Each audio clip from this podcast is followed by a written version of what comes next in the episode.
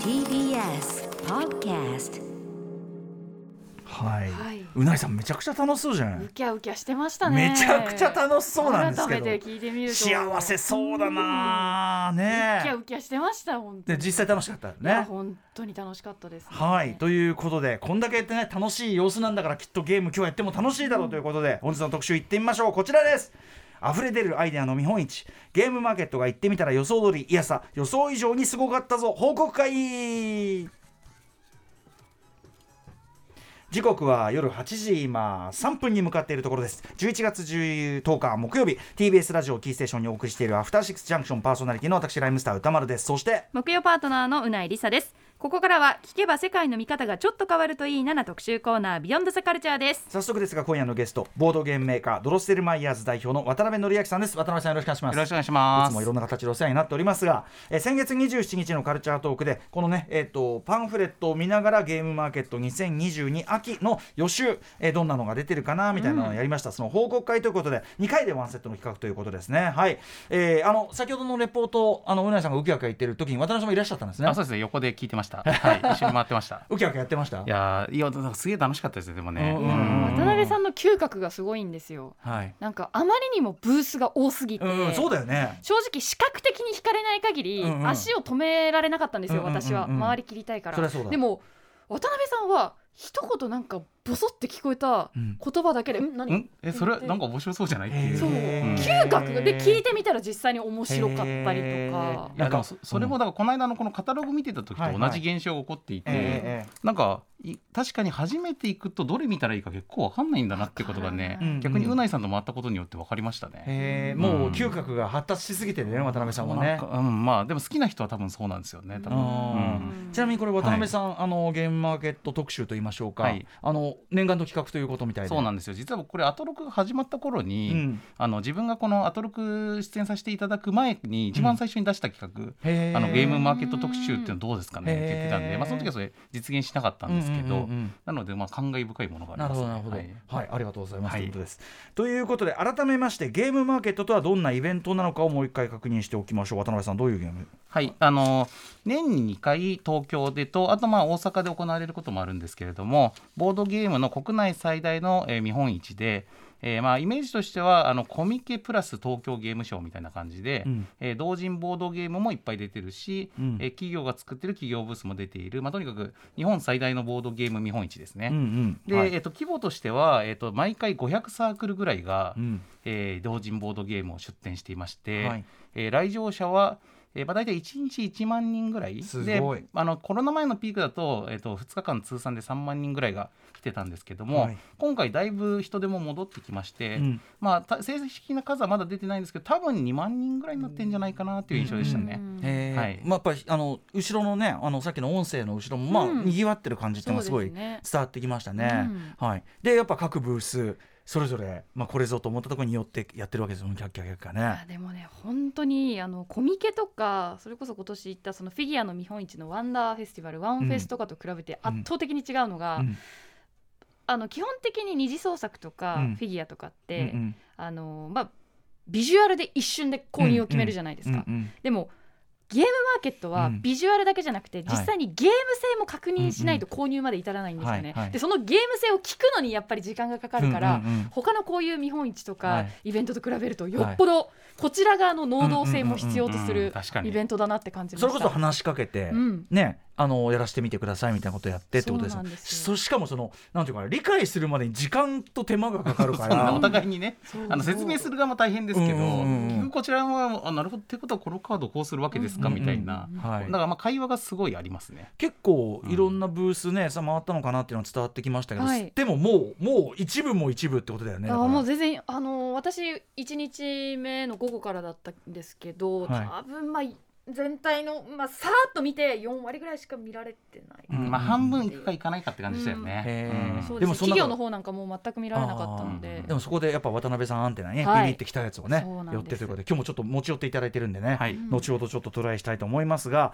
えっと、渡辺さんご自身もねはいもちろん、なんていうかなどその中では割とメジャーどころっていうあかそうなまあ、もちろん企業ブースの方ではあるんですけど、うんでこの間あのアトロック出させていただいた時に紹介した「波及のデクト」ってあの一人用の、はい一人用だけけどがっつりしているっていううんうんうん新作のゲーム、あれはかなり好評で、うんうんえー先行販売があったんですけど1日目が確か午後までぐらいであの午前中いっぱいぐらいで売り切れて、2日目分は確か開始15分ぐらいで売り切れたんわで。すごまあ、うんだいぶあの好評で嬉しかったでうすね。んはいいや渡辺さんね渡辺さんとやっぱ一緒に歩いてるとやっぱりうんあってねいやなるわ本け当ですそもうんねですよ。いやもだうからまあうないさんのはなりますけどいね、やいやいやいや いや、ブースの方たちが、ああ、どうもみたいな感うじにななぎってて。さんはやっぱりさ騒いでるからじゃないのまあ、僕は知り合いが多いっていうね、うんうんうん感じですね。は いはい、ちなみに、えー、とゲームマーケット近年の特徴とか、はいあるいはまあここはずっと変わらないなみたいなところ渡辺さんから見てありますかそうですねやっぱりあの今回行って思ったのはあの全体的にちょっとちょっと値段が高くなっちゃってる傾向があっうんてでそれはやっぱりこう世の中のもう物の値段って全部上がってるじゃないですか。うんうんうんでまああのゲームマーケットに出してるブドウ人ボードゲームも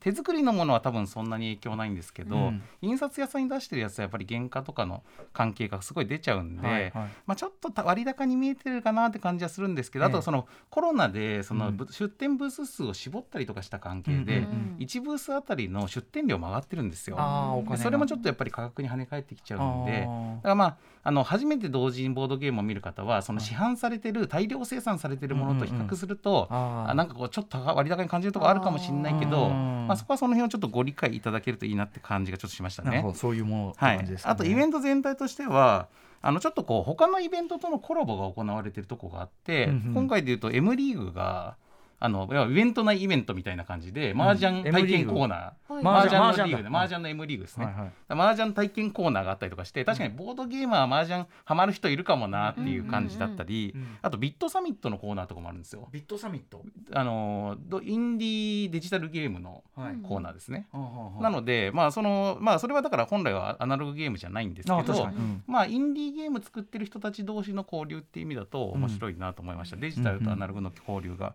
行われてるってことなんで、うはいんうんうんそんな感じでしたかね。うんクオリティとかはどうなんですかクオリティはねやっぱ上がってますね、うんうんうんだからやっぱりその逆に言うとちょっと同人でもしっかりしたあの見た目のものを作らないといかんというちょっとプレッシャーもあるかなと思って、はいはいやっぱり見た目が良くないとまず手に取ってもらえないっていうプどれもレッシャーが。めちゃくちゃ見た目良かったですよ。あーそうなんだもう商品として普通に販売してても何ら問題ないくらいやっぱりパッケージへのこだわりすごかったそうでそうすよそうね。そう、まあ逆にそのグラフィックデザインとかやってる方、うん本業の方が、うんうんあの自分の好きなもんをプライベートで作りたいって作ってるパターンもあるんで、うんうんうんまあそういうのはめちゃくちゃ凝っててもいいんですけどね、うんうんうんでもまあそういうのばっかそういうのしか売れないってなるとちょっと寂しいから、あー本当はねまあううんんそっか僕僕らはもうちょっとこの素朴な見た目のものも拾い上げていきたいみたいな気持ちもあるって感じですね。あーね商業的じゃないところがそうね,、ですねある意味ねだからこそっていうのはありますでよも値段はそんなに上げられないそうそうそうそだうから利益率も低いとかいろいろうんそうなんですよね、はいはい、といったあたりで今日はですねどんな感じの流れでいきましょうか渡辺さん。えっと最初あのやっぱり本編中であのこのラジオを通しても伝わりそうなゲームは、うんなるべくせっかくなんで歌丸さんたちと遊んでいきたいなと思ってるすぐできるのがあるんですね、はいやっぱね。はいなのでまあそういう遊ぶコーナーを設けて、うんでその後でまあラジオ向きではないかもしれないけど実際に僕が遊んでみて面白かったものとか、はい船井さんにもあのえっとい実際に遊んでもらったものとかもあるんで、はいそういうもう感想を交えて紹介していくっていう流れにしたいと思います。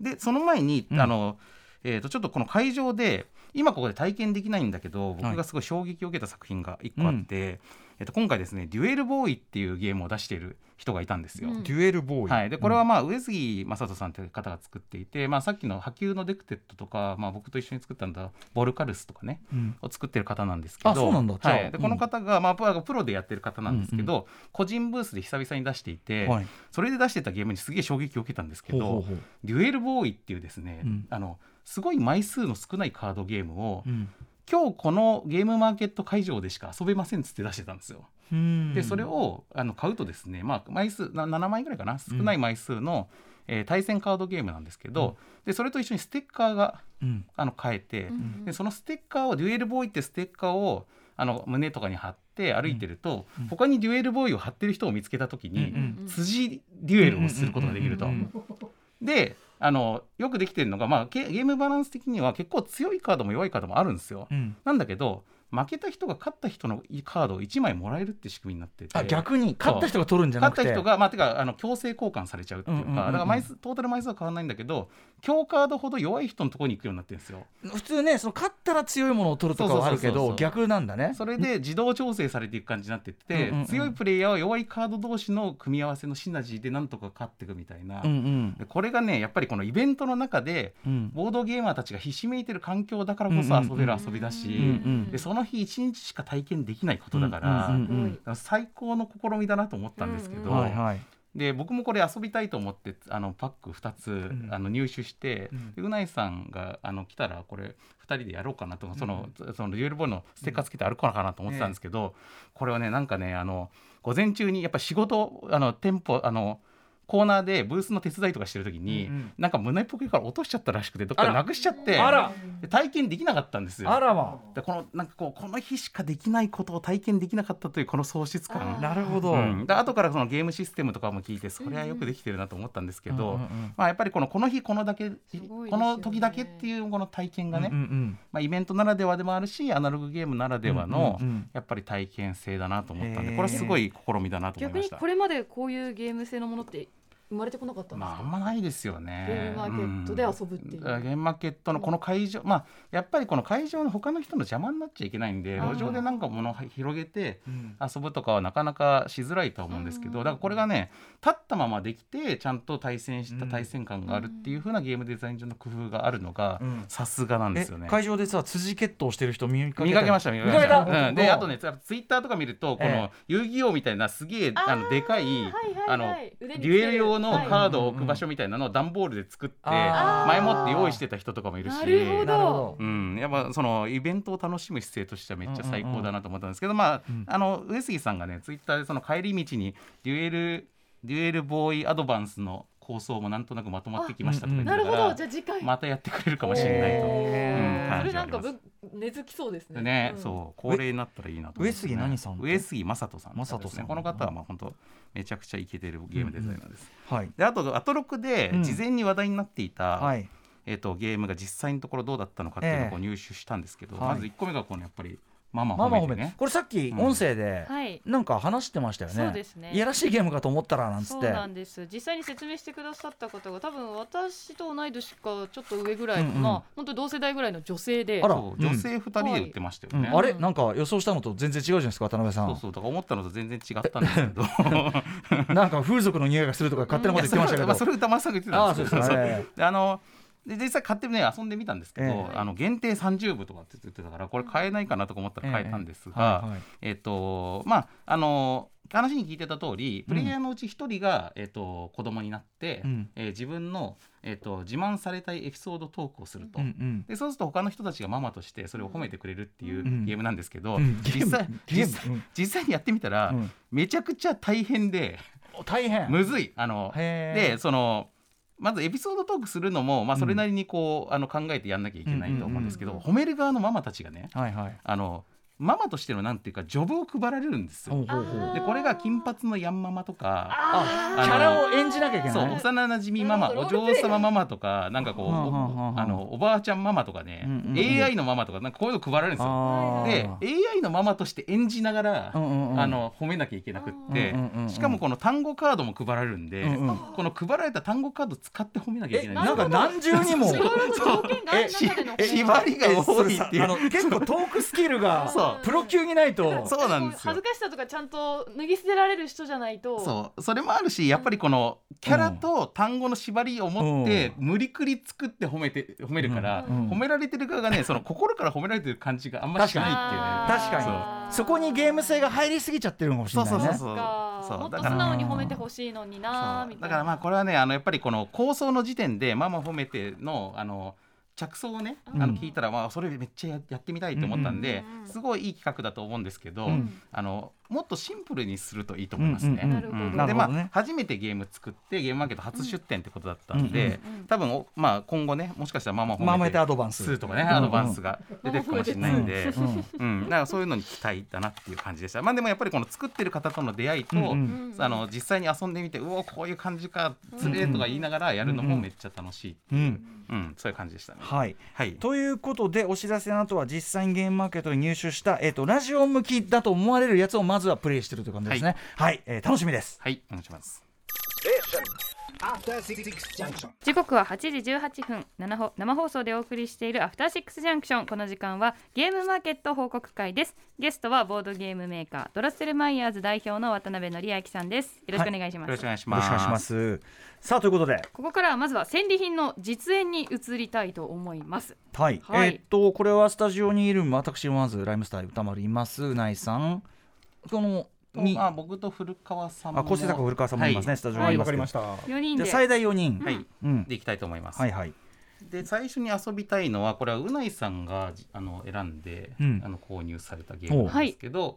なんでしょう、えー弊社が第一志望ですというゲームですね。うんはい弊社が第一田村さ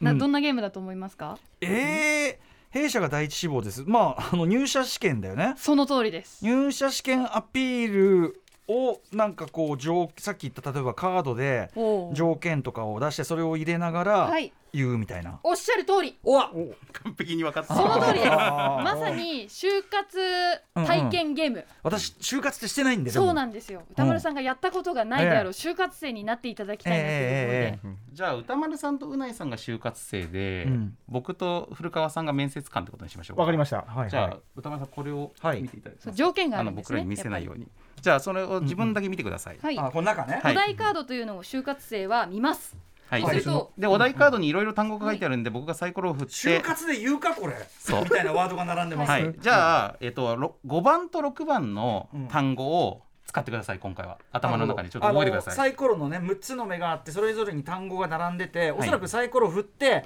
それを使って言えみたいなことですよねそうですねでなんで今サイコロ僕振って番号を指定しましたんでうないさんと歌丸さんは今から、えー面接の中で言わなきゃいけない単語が2個指定されています、うんはいはいそれぞれねうんで僕と古川さんは面接官なので、はいえーこの質問シートにある質問を、うんうんえー歌丸さんたちに投げかけていくことでなるほど。で歌丸さんとうないさんは30秒ずつ、えっとし質問に答えるのがはい2回あるんで、あそっちは質問してくれるのはね、い質問しますでこの質問に対してこの2回答える時の中で2つの単語を必ず入れてくださいそれはどっちに入れな何個入れるとどっかちに何個入れるかは、えー、20でも11であもー02でもいいですなるほどなるほどはい、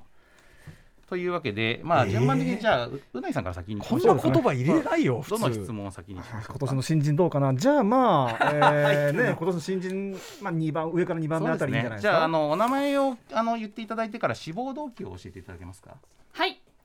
TBS からやってきましたうないりさと申しますよおろしくお願いしま転す職見見どころあるなはいいやだってね、はいちゃんと入ってますからっていうはいお。ねはい。えー、志望動機ですね、うんはい私が御社を志望しました理由としてはですね、御社のプロフェッショナルな仕事ぶりに私大変感銘を受けました、御社のあのダイエットプログラムの CM を拝見しまして、とてもずんぐりむっくりしてい たあのタレントさんがですね、驚くべきナイスバディなボディに仕上がっておりまして、まあ、そういった誰しもが痩せられるという、そのプログラムを構築した御社のそのプロフェッショナルぶり私感銘を受けましてぜひそちらの方で、私も一緒にあの仕事をさせていただきたいと思い志望しております渡今日辺は専務よろしくお願いしますはい、ありがとうございます。ありがとうございます。渡はい辺専務ずんぐりむっくり。ずんぐりむっくり相当怪しいですいね。や怪しいです気になりましたあね。ちょっと待って待って、これが何のワードかをひょっとして当てはい合う、僕らはあの面接官としてあのやっぱり就活生たちが、はいはいあのいじ無理くり入れてる単語を当てていきます。嘘ついてるってことだかはらい。ね。ああそうなんだ、はいでしかもだからこう当てられ2つとも当てられちゃった人は、えーゲームオーバーになりましてはあはあゲームオーバーにならなかった人の中で一番取りたい人を僕らが選ぶというなるほどだからむちゃくちゃなこと言うだけではダメですやっぱりあ取のら取られたいあとなさのではいな何の会社かは問わないのこれ何の会社かはあの喋りながら決めていただいてこちらがこじつけますはい大丈夫です。あこれつけていいのね、はいはいはい。じゃあ歌丸さんへ総合の商社あのご質問あ質問なんですけどもえっとあ変わるんだ、そうですね質問変わるんだもちろんあなたの長所は何だと思いますかああどんな新人来るの私かの長な。どんな新人来るのかな。私あ、はいあの御社をあのお受けさせていただきました。こいつ慣れてねえなあの前職 前前職はラップグループライムスターによりました。あ聞いたことあるのラジオパーソナリティあのやっておりました。あ聞いラたことあるイムスター歌丸と申しまして。知ってる知ってるえっ、と何でしたっけ？えっ、と。えーあなたの長所を教えていた長だい所て、はい、私の長所、はい私の長所はやはりですね非常にあのたくましい体力があるということでございます、はいあの非常に激務を、えー長年繰り返しておりましてですね、まああの一回ねあの大腸憩室炎というのになりまして、うんえーまあ入院なんかをしたりあーし大変ただった時ね期もあったんですけど、まあその本当に一時期は本当に 精子をさまよってですね精 子をはあはあ精子を精子の人のと精こ子での狭笑った間精子の狭間をさまえましてさまえましてまあ一時はもう三途の川を渡りかけたはあなるほど三列の顔ただその三途の川を渡りかけた時にですね、はい私あのふともうこれでいかんこのままじゃないまずいと思いましてくるっとねこの三途の川くるっとこう抜き抜き直りましてか幹部をこの新人なんだこの新人 は川か川川のね川っぺりにこう、はい川のか水面にですね、はい水面にお腹をカッと乗せまして、はいはいこラッコのごとくラッコのごとく ラッコのごとくラッコのごとくラッコのごとくラッコのごとくラッコのごとくお腹乗せまして、はいはいこのままこのまま死んでならものかガーッて頑張ったんですよそういうねやっぱりそう三途の川渡りながらも、うんこう頑張るというこのそれでやっぱ見事生還しまして、なるほどええこの状この状態でだいすぶ他の就活生とテンションの違う違方いでますすねね渡辺専務なんかずっと半分以上笑ってたけどここは相当気になりますよラねッコのごとくのために組み立ててって、自分のその組み立ての下手さに自分で笑ってたんじゃないかっていうラ気ッコが。のために顔を出してきた感じがそんしまなすね感じあるんですよね。ううんで、聖書さまようでも 決壊してるんで。そうですね、えはい、じゃあちょっと2問目の質問いきましょうかちょっと今だいぶ長めになっちゃったんで30秒をまだもうちょっと厳しめに切りましょうかまだあんのかはい、じゃあうないさんあの次にですけどもえっ、とそうですね尊敬する人がいれば教えていただいてもいいでしょうかはい。 えー、私が、えー、尊敬する人はですね、はいえー、袋小路きみまろさん、あ、間違えた。綾野小路きみまろさんでして。え尊敬してるなのんだあの今のなんだ今フラスあかなんのだ。私が小さい時からですねテレビ番組で大変活躍されていて非常に面白い小話を常にされていてですね私の母親も大変綾小路きみまろさんのことをを尊敬しておりましてライブにも駆けつけるほどなんですねで私も母親と一緒にそちらのライブにも駆けつけてあのずっと推しとしていつもいつも楽しませていただいておりましたので尊敬しているのはお茶の間に愛された綾小路きみまきみまろさんですね。はいはいありがとうございます黒黒黒工事が怪しい黒工事怪しいぞ黒工事頑張って入れたのかな隣の新人はちょっと黙ってくれないかな。 間違って入れる黒か工事なわざとらしくないですかちょっとちょっとちょっとただ黒ね工事これねダミー入れてくる可能性あるんでこの就活生たち確かになうんあの今年引のっ新人掛けられてる可能性もあ難しいなりますからね黒子じゃし。じゃあ次。歌丸さんにどうでしょうかそうだね。ちょっとうるさい、ヤジがうるさい新人だけども。うんえっ、と、じゃあ。これいこうかな。じゃあ、歌丸くんはですね、あなたの座右の銘は何ですか。ぜひこれ聞きたいですね。私の座右の銘はい、新人からやっぱり全部聞いてるから。よくぞ聞いていただきましたお偉そう。私の座右の銘はやはりですね、もうラッコのごとくこれ楽楽かななんブラフか。うんなんだ。ラッコのごとくラッコ皆さんあの水族館でラッコって実際ご覧になったことありますかうん。ありますかありますあなたお、見どころのある新人だな。あなた確かにラッコ見質たこ問をと交えてあなたララッコ見たことありますかあるあるあるああるるああるあるの食事してるの見たことありますかああるねあるあの瞬間ってねうんこう可愛いなんて言われてますけどカラッカラッて回ってパッつってんで貝を貝をねこうやってカラッカラッてもうものすごいこう意地汚いんですよラッコはん要するにその人からどう見られようとね知ったことか腹が減ってるんだってうんうんいううん俺はこれを食うんだそういうね意識強い意識にねやっぱり貫かれてるのがこれはラッコということで私はもう自由の目やっぱもうラッコのごとくこれ これどうも1回目で全部言ってるっぽいなかなり自由自由にやっしゃってましたよね今ねなんか義務がない感じがしましたそうねね、もう余力で走ってた 感じですよね。なんかねじゃあウルカさんと僕とで、まあ、あのあの2つずつ当てましょうかうないさんは、うんまあずんぐりむっくりはまあまあずんぐりむっくりかなほぼ間違いないと思います。はいずんぐりむっくりと袋小路かな、黒麹ね。うんはいはいはいいいと思います。ナイスバディとかずんぐりむっくりからの連想で出てきてると思そううんですでね。はいうん。黒麹むっくりのための振りですよね。そうですねこれいいなあうん聞いてるわはでい、じゃあうないさんずんぐりむっくりと袋小路じゃないでしょうかずんぐりむっくりは正解ですおしかしもう一つが違いましたお、推しおし。違います違うあ綾菜子君まろ袋小路は違いますこれは私にとってのブラフでした、えきーっかけだはいかけそうなんだそんなやこれそうですかブラ フぜひどの立場でやり飛ばしてるんだぜひ採用してくださいええさいえほん本当は何だったんですか本当うんはプロフェッショナルとずんぐりむちああそうなんだプロフェッシプロフェッショナルねねめちゃくちゃ言ってました何回も何回も言ってた、うん仕事ぶり仕事ぶり何回も言ってたこれはでもそわっかからないなほうじゃあ、なはかい、なうかなえさんはじゃあいい候補として残ります。残りますねはいはいあり一がとう個しございますか当たんなかったんごで。検は討いよろしくお願いいたもうし一ます人のもう一人の方歌丸さん落としましょう、じゃあこれで。落第生えっ、と、えーラッコのラッコ、ラッコどうすかね、ラッコは言い過ぎてるけどグ、ラフなのか言い過ぎたことによって隠そうとしてる可能性もありますね。確かにそねんなことするわけないじゃないですかラッコとうん生死の狭間か三途の川はどっちかだと思います。そうね突然大腸憩室炎 から生死の川生死の川三あせ生死をさまようですよね、うんはい三途の川、どっちかな付き合いの長い古川さん、どうですか、古川、歌丸さん。あー三途の川行ってみましょうかなるほど。はいじゃあ、三途の川とラッコですか。正解ですマジで。なんだ私精神をさまようかと 思ったなんかこう外したかったねこっちもちょっとなんかめちゃめちゃ当たった。なんか申し訳ないねやっぱり君あの伝わるって伝わるって嬉しいですねラジオの魅力 がねやっぱり気持ちが伝わるって本音嬉しいが伝わるラジオの魅力が出て本ま音がした見えてねくるありがとうじゃあ、ござこいれやっぱ就活力の差が出ましたね。あーそまっかすラッコもサンズの顔も使わないから自己アピールサンズの顔とか無理じゃない取らないよ。面接でそんなこと言ったら取らないよ。面白いいよやねさいや面白いな。これなうん最高これいいですねはい。しかもねこれ本当ねあのいや笑っちゃダメらしい です。あの言ってる途中はね。あーそりゃそうだはいらしいんですけど。なかなかね無理なのがチャンピオンとかノックアウトとかさまあこれはまだいいかふすまとかさむずくないいや私のはです。むずいね虫眼鏡メイドカフェ張らない回路袋小路プロフェッショナルずんぐりむっく り例えばさそのさっきの座右の銘あ最初なんだっけえっとあ自分のいいところ、んはい自己アピールでラッコと三蔵がどうすればいいの 確かにラッコのような。楽勝ごとラッコのこのとラッコの長所を考えるしかないですよねだからッコのごとくになっちゃうじゃん、うんこの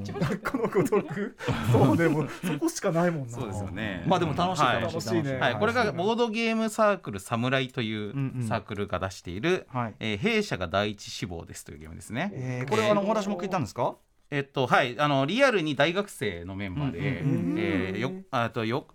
えー東大と横浜国大の大学生と言っていたかな、うんうんへーはい、まさに現役就活生ですみたいな雰囲気のああの方たちだったのでやってる場合かってもなりますよなんかルール教えてくださいって聞いたら5秒で説明しますあー優秀就活してそうってなりましたね気のいい感じでしたいいじゃん就活ぐらい。いやでもお面白い面い白やい面白いすごい面白いそうそうそういやだだやっぱりねその自分の経験からホットな話題で作ってるってことなんで、これめちゃめちゃいいと思います。でも本当に就活したことある人だったらだどんな年代でも遊べそうです古谷さんもそうですねねそのさっきのちゃんとしてましたもんねしてましたうんいやうないさん確かに受かりそうな感じするんですよすごい。ちゃんとしてましただダメですか俺のこ の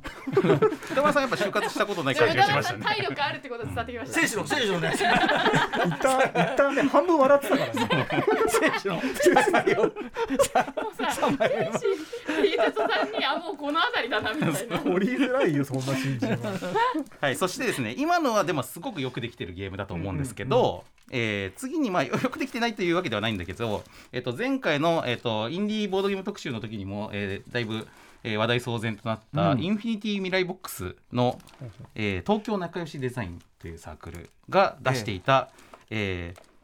アイディアアイディア3つ入れたパック というものですね。何ですかそれね新作アイデア集っていう無茶な商品を出していて、えーこういうジップロックの袋の中に、んえー、と3つフラッシュア 新作のフラッシュアイデアが記録してあるというですねえあの珍奇な商品を買ったんですけどどういうこもと。えーとつまりゲームとしてまだ完成してないんだけどこういうゲームを作ったら面白いんじゃないかと思ってるというですねプロトタイプみたいなやつを500円で、企画書みたいはないのが、売ってましたでこのこのうちの一つをちょっとやってみたいと思うんですけども、ええええええー逆イソロクゲーム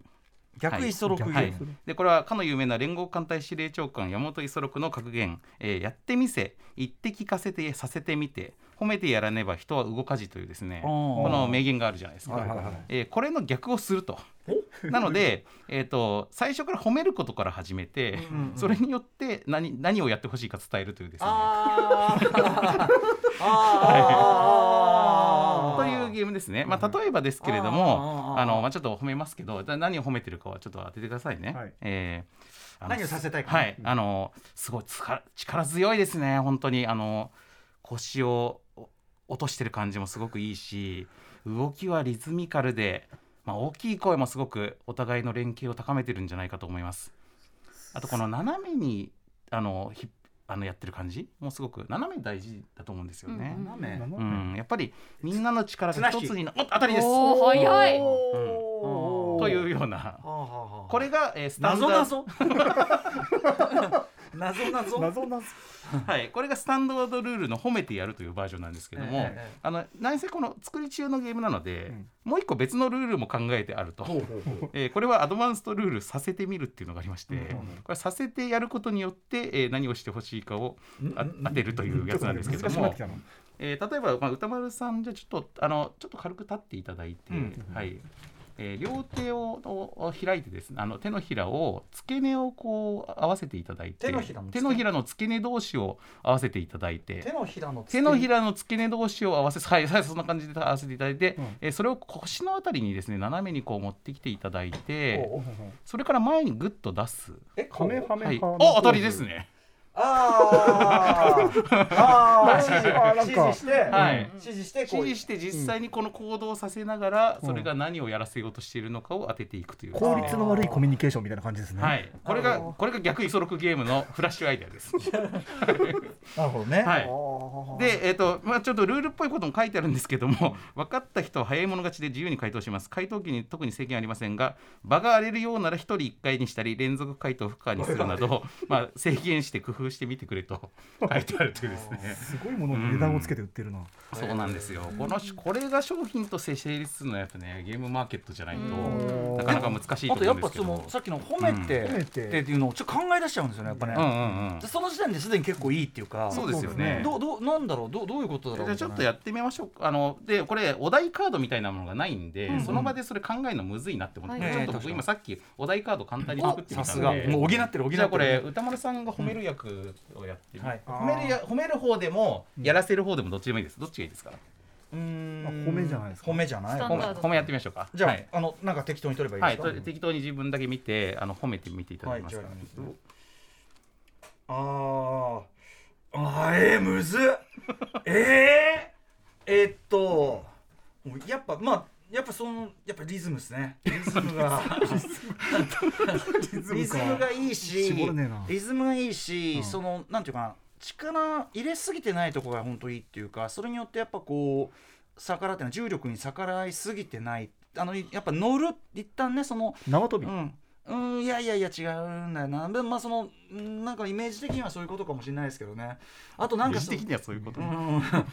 あとなんか もうそうですねあのーこの季節なんかもやっぱぴったりだと思いますしやっぱ季節感もやっぱ合ってるなっていうか、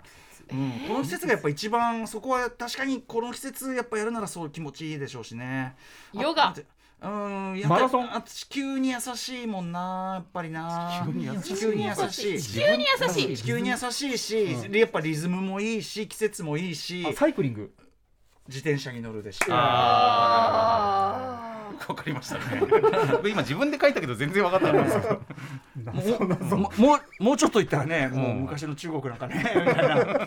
言おうと思ったんですけどちょっとなんかあんまピンとこんねえな、ちょっとじゃあ、うなやさんやって、ちょっとはいえじゃあこのあのそこに書いてある単語そのものを使ってはダメなんです。例えば綱ひら綱とか引っ張るとか言っちゃダメです。はいなるほさっどねき乗るって言っちゃダメだよ、いやーもうねいいカラフルで素敵だしうん色味がまずいいねもうそのコントラスト色のことしかわからない。あとそうねもうもうフォ ルムまさに信号、信号、まさにマウント富士ままささににマウント富士。まさにマウント富士よっそんなマウント富士そんな褒め方あるか。まさにマウン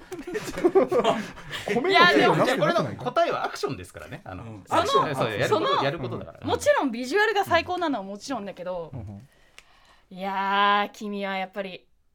いいねこもっと来いよ。うも僕のもうちょっと来いよ心を僕の心を僕の頭の中を銀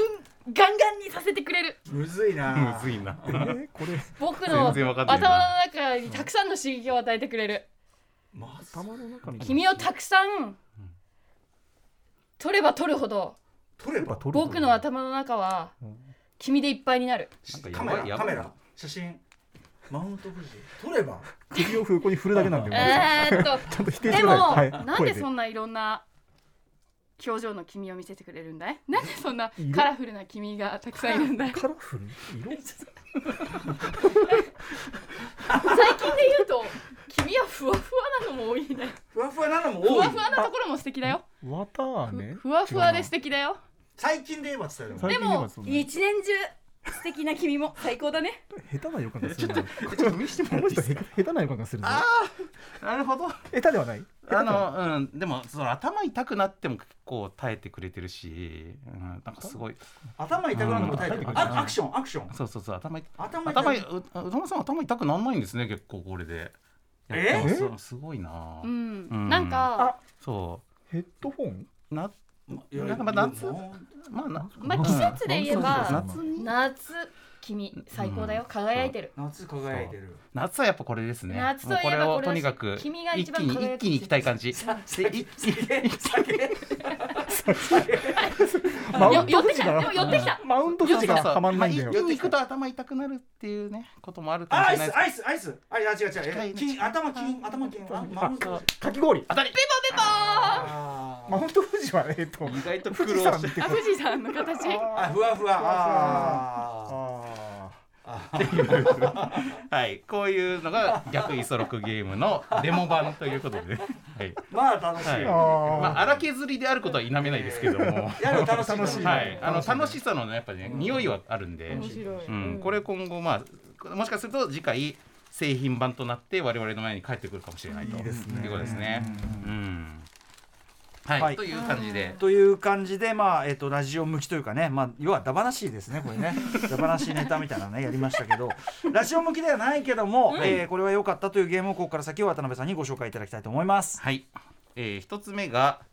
えー、七種の青春というサークルが作ったこのうさぎ迷路っていうやつなんですけ結ど構大掛かりですね。はい、うさぎこれとにかく僕今回ゲームマーケットの中で一番購入するかどうか迷ったゲームなんですけど、うんうんうんこれこのこのゆるいゆるい風景でええ5000円するんですよ。結構高いしそしかもなんか大掛かりその机き木製のこたつみたいな机の上にブロックが乗ってて、はい結構大掛かりですね。そうなんです。でこれはまあ要はもう迷路迷路ブロックみたいなものが、あえっとキューブであって、つなげていくこれをみたこいなこに並べていくんですけども、えっと下にですね鏡を置くのがミソなんですよ。鏡鏡をここに敷いて、ほうそれでえっとさっきこれうないさんと対戦したんですが、はいほうほうほうえっと要はですねこのブロックをこのうさぎのところからつなげていって自分の、えっと人参をいっぱい取りたいということうで、んうん2人でお互いにこのブロックを順番に置いていくってプいうラレールみたいにどんどんこうつなげていくんですけど、うんうん道をつなげていく、まあ、いわば昔の水道管ゲームみたいな感じでこうんうんううんつなげていくんですけど、うんその時にこの下にある鏡で映っているうんこの下の世界もあるんですようんうんだからマップが二重になっていうんうる、んでこれでその上の世界でうまくつなげると同時に下の世界でもえーつなげていきたいっていう、まあ、うさぎだからまあ地上と地下があるというですねうん感じのゲームなんですけどこの見た目がめちゃくちゃこの緩くて可愛い感じなのに、ええ実際にやるとすげえなんていうかこうちゃんとしたうん戦略的なね、うんうんパズルゲームという感じなんですよね。いやなんかすごいうん商品化されてもおかしくない、そうそうそういやそううまい本当じそゃうんだと思います。これだからあのそれこそなんか大手のおもちゃメーカーとかからうんうんうんうん出てもいいような感じのゲームで、はいはいあの見た目のこのなんかワンアイデアだけじゃなくて実際に遊ぶとすごいしっかりしたね、プレイ感ですなよんね、か難しそうだけどねそうそう上も下も通すってそうそうめちゃ頭使います。頭使います、うんうんうん上も下もそのレールをつなげていかなきゃいけないので、はいそうだからこれでこれね限定10個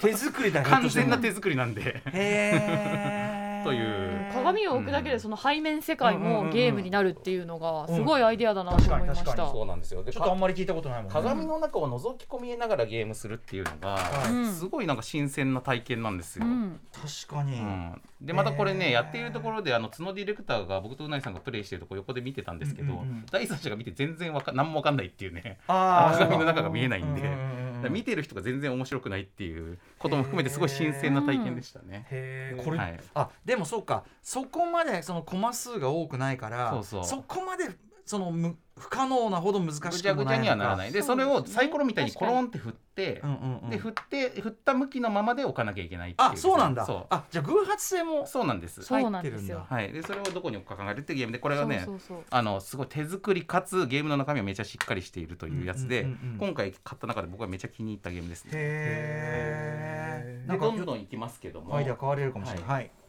えーちょっとカルタ系を2種紹介しようかな、今ひらがなでうさぎ迷路をご紹介しました、今のはういさぎ迷路でいきます、えーカルタ系2種ちょっとスピードアップしていこうかうな、んえ1個目は「カワルタ」というゲーム、変わるたえーこれはですねえっ、とお肉お肉プロジェクトかなだったかな、えーっていう、えー、とサークルが作ってるんですけども、はいこれすごくってあのカルタなんですけど、うんえっ、とい色でやるカルタなんですよ、うんで1枚のカルタが、えー複数の色を持っていて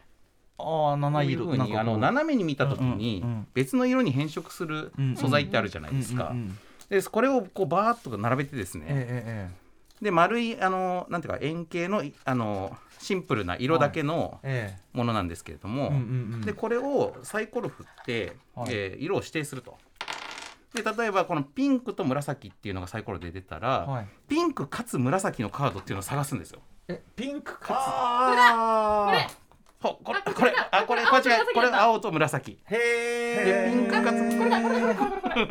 これそうこれがで今今ちょっとこれあーラジオでお見せできないのが残念なんですけど、はいはいはいはいこのゲームプレイしてる時にみんなこうやってねうめちゃめちゃみんな動ねきすながらごいスイングするんですよ体を。あのだしその多分僕と、うん例えば渡辺さん僕とうないさんが見てるもの今全然色違いますよねそうそうそうなんですそう座ってる位置とかによっても全然見えるってへいうなんかすごい変なプレイ感のカルタなんですけど、感じの。体熱くなってくるんですよやってると。うんかなり動く動くからうんもううん確かに確反か復に横跳びしてんのかなぐらいこう。確かに確これをやってる時のうないさんの姿が面白い、これは 動きがすごいからねすごく感動しへたー。これもすごいなと思ったデしザインも可愛いし、はい素敵です、変わるた変わる買われたでもう一個は、えっと財布アイスというこれもカルタ系なんですけどこれもなんかすごくて、財布アイこスれもねこれはですねシンプこルれだけどこれ歌丸さん超強いんじゃないかと思うんですけど、へえっとこういうふうに、まあ、カルタの取り札がね、はいバーって並んでるじゃないでいすかろいろしじみとたわかし木のとことかーたぬきと桜かしじみこう木のはい、はい3文字の言葉が書かれたはい全部3文字単語なんですよね。はい札がは広がります、えーこれの中から、えーお母音が同じものを取ります。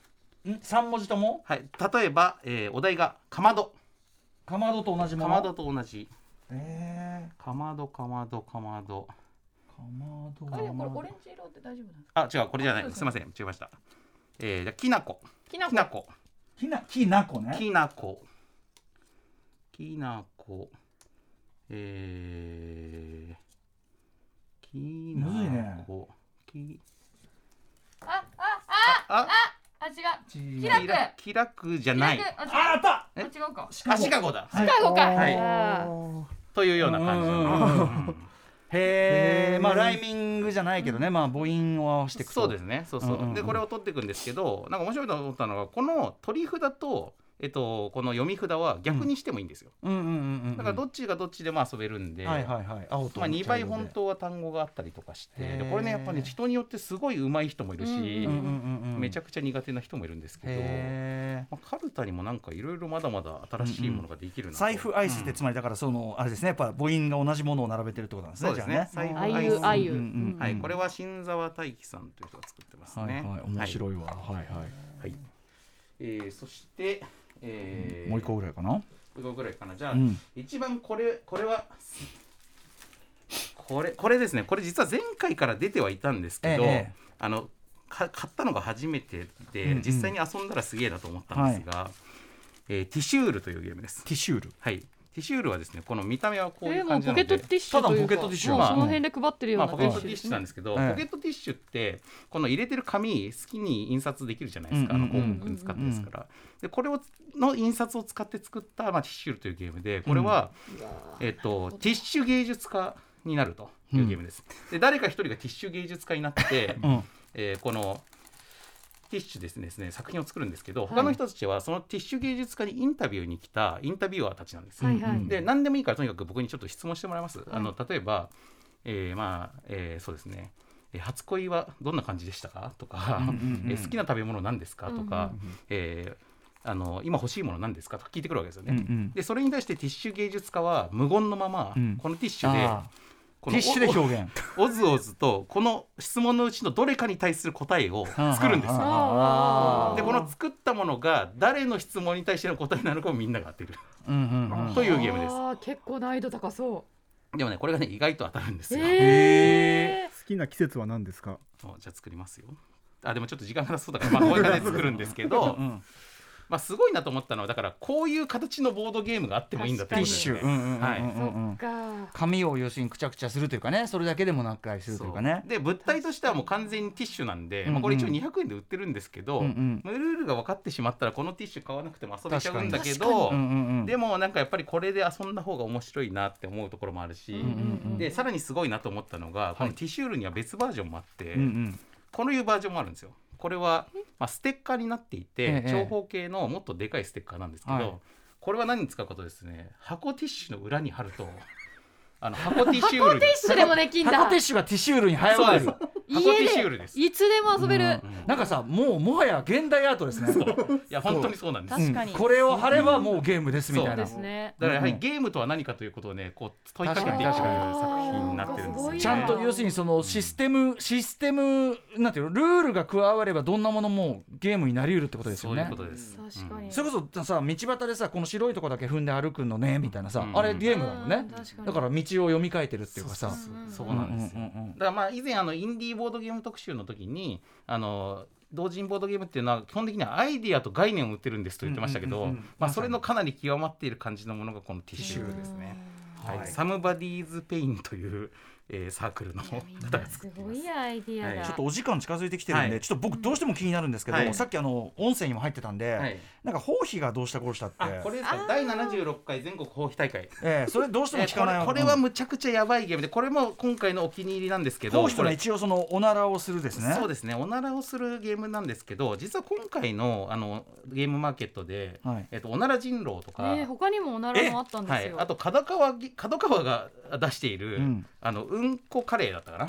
えーうんこかカレーかお当てる食っていう事ゲー中ムの皆さん申し訳はございません、い、はい、それこれタイトルなんでちょっとしょうがないんですけど、はいまあ、そういうふうにあのそういうちょっと指紋ネタとかおならとかうんことかのゲーム多いなと僕は思ってたんですけども、はいはいその中でこれが一番ちゃんとおならやうんこに向き合っていると思いました。うんこドリルもヒットしたからな、はい、でこれはみんながその、えっと、おならをする長さを競うという大会という仕立てのゲームなん仕です立けれてどもで、うん、本当するんじゃないですね、はい、ほ本当にしません。でもカードをゲットしてって、なるべくいっぱいカードを使って、これを自分の持ってるカード全部作って、使っておならをつ作るんですね。うんどういうことどういうこで、こうやって、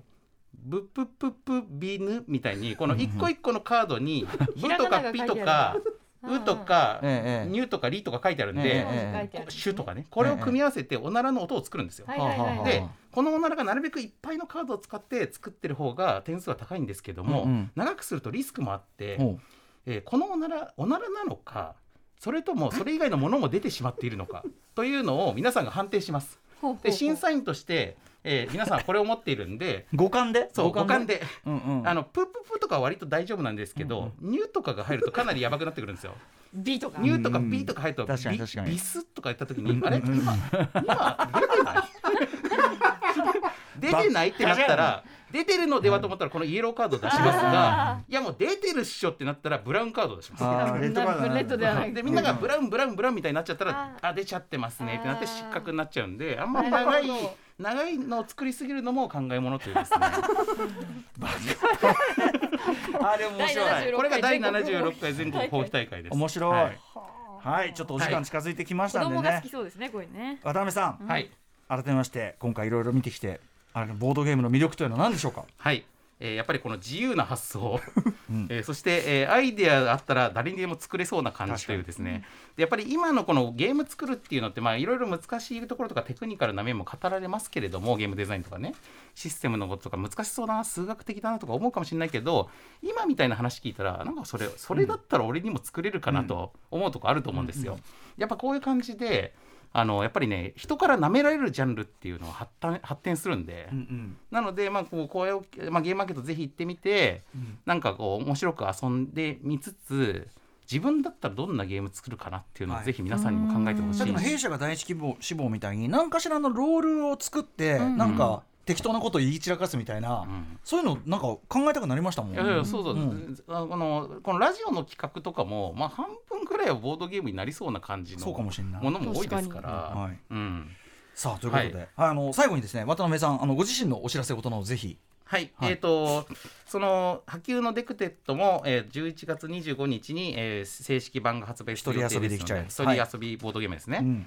なんですけど、えー実はもう一個一人遊びゲームを僕作ってまして怪獣オンジャスシリーズの最新作である、えー昆虫の怪獣が出てくるクワントというゲーム、はいえーこれも実は一人プレイをメインにしたゲームでございます。えーえー大量の昆虫型の怪獣が大発生して、うんとにかく押し寄せてくるのをスターシップトゥルーでバーズそうそうなんですよでしかも、もこれね合体してあの姿が変わってでかくなってって、うんうん3体10体30体100体とかってなって、うん最終的には1000体結合した超巨大な怪獣とレギオンかだも出て,、うんうん出てくるんですよね。はいはいうんでこれをヨーロッパ各都市を守りながら、えーあのひとまとめにして武器で攻撃して潰していくみたいうな、んうんうんうんでうわベルリンが陥落しちゃうみたいなことを一人でやっていくっていう、へーえー怪獣オンジャースクワントというのが、うんうんえー今、えークラウドファンディングを幕開けというサイトでやってまして、うんえーあと24時間ぐらい、 あえー明日のアトロクが始まる、えー18時に終了しますので、クワントえー気になる方はぜひ、えーチェックしてみてくださいと。一人遊びゲーム待ってる方はねはい、はいそんな感じですかまああの、はいもろもろどあのあれですかねドロセルマイヤーズのところあドロセルマイヤーヤーズのツイッターを見ていただければはい詳しくは書いてあります。はい、あとまあポッドキャストとかはい、やられてますからはいはい、ということでございました。うなえさんもね、あの会場行っていただいてありがとうございました。うん楽しかっためですちゃくちゃ面白かった。はい、ここまでゲームマーケット2022秋報告会でした。渡辺則之さんでした。ありがとうございました。ありがとうございましたうなえさんお疲れ様 Station. After でした。Six Junction.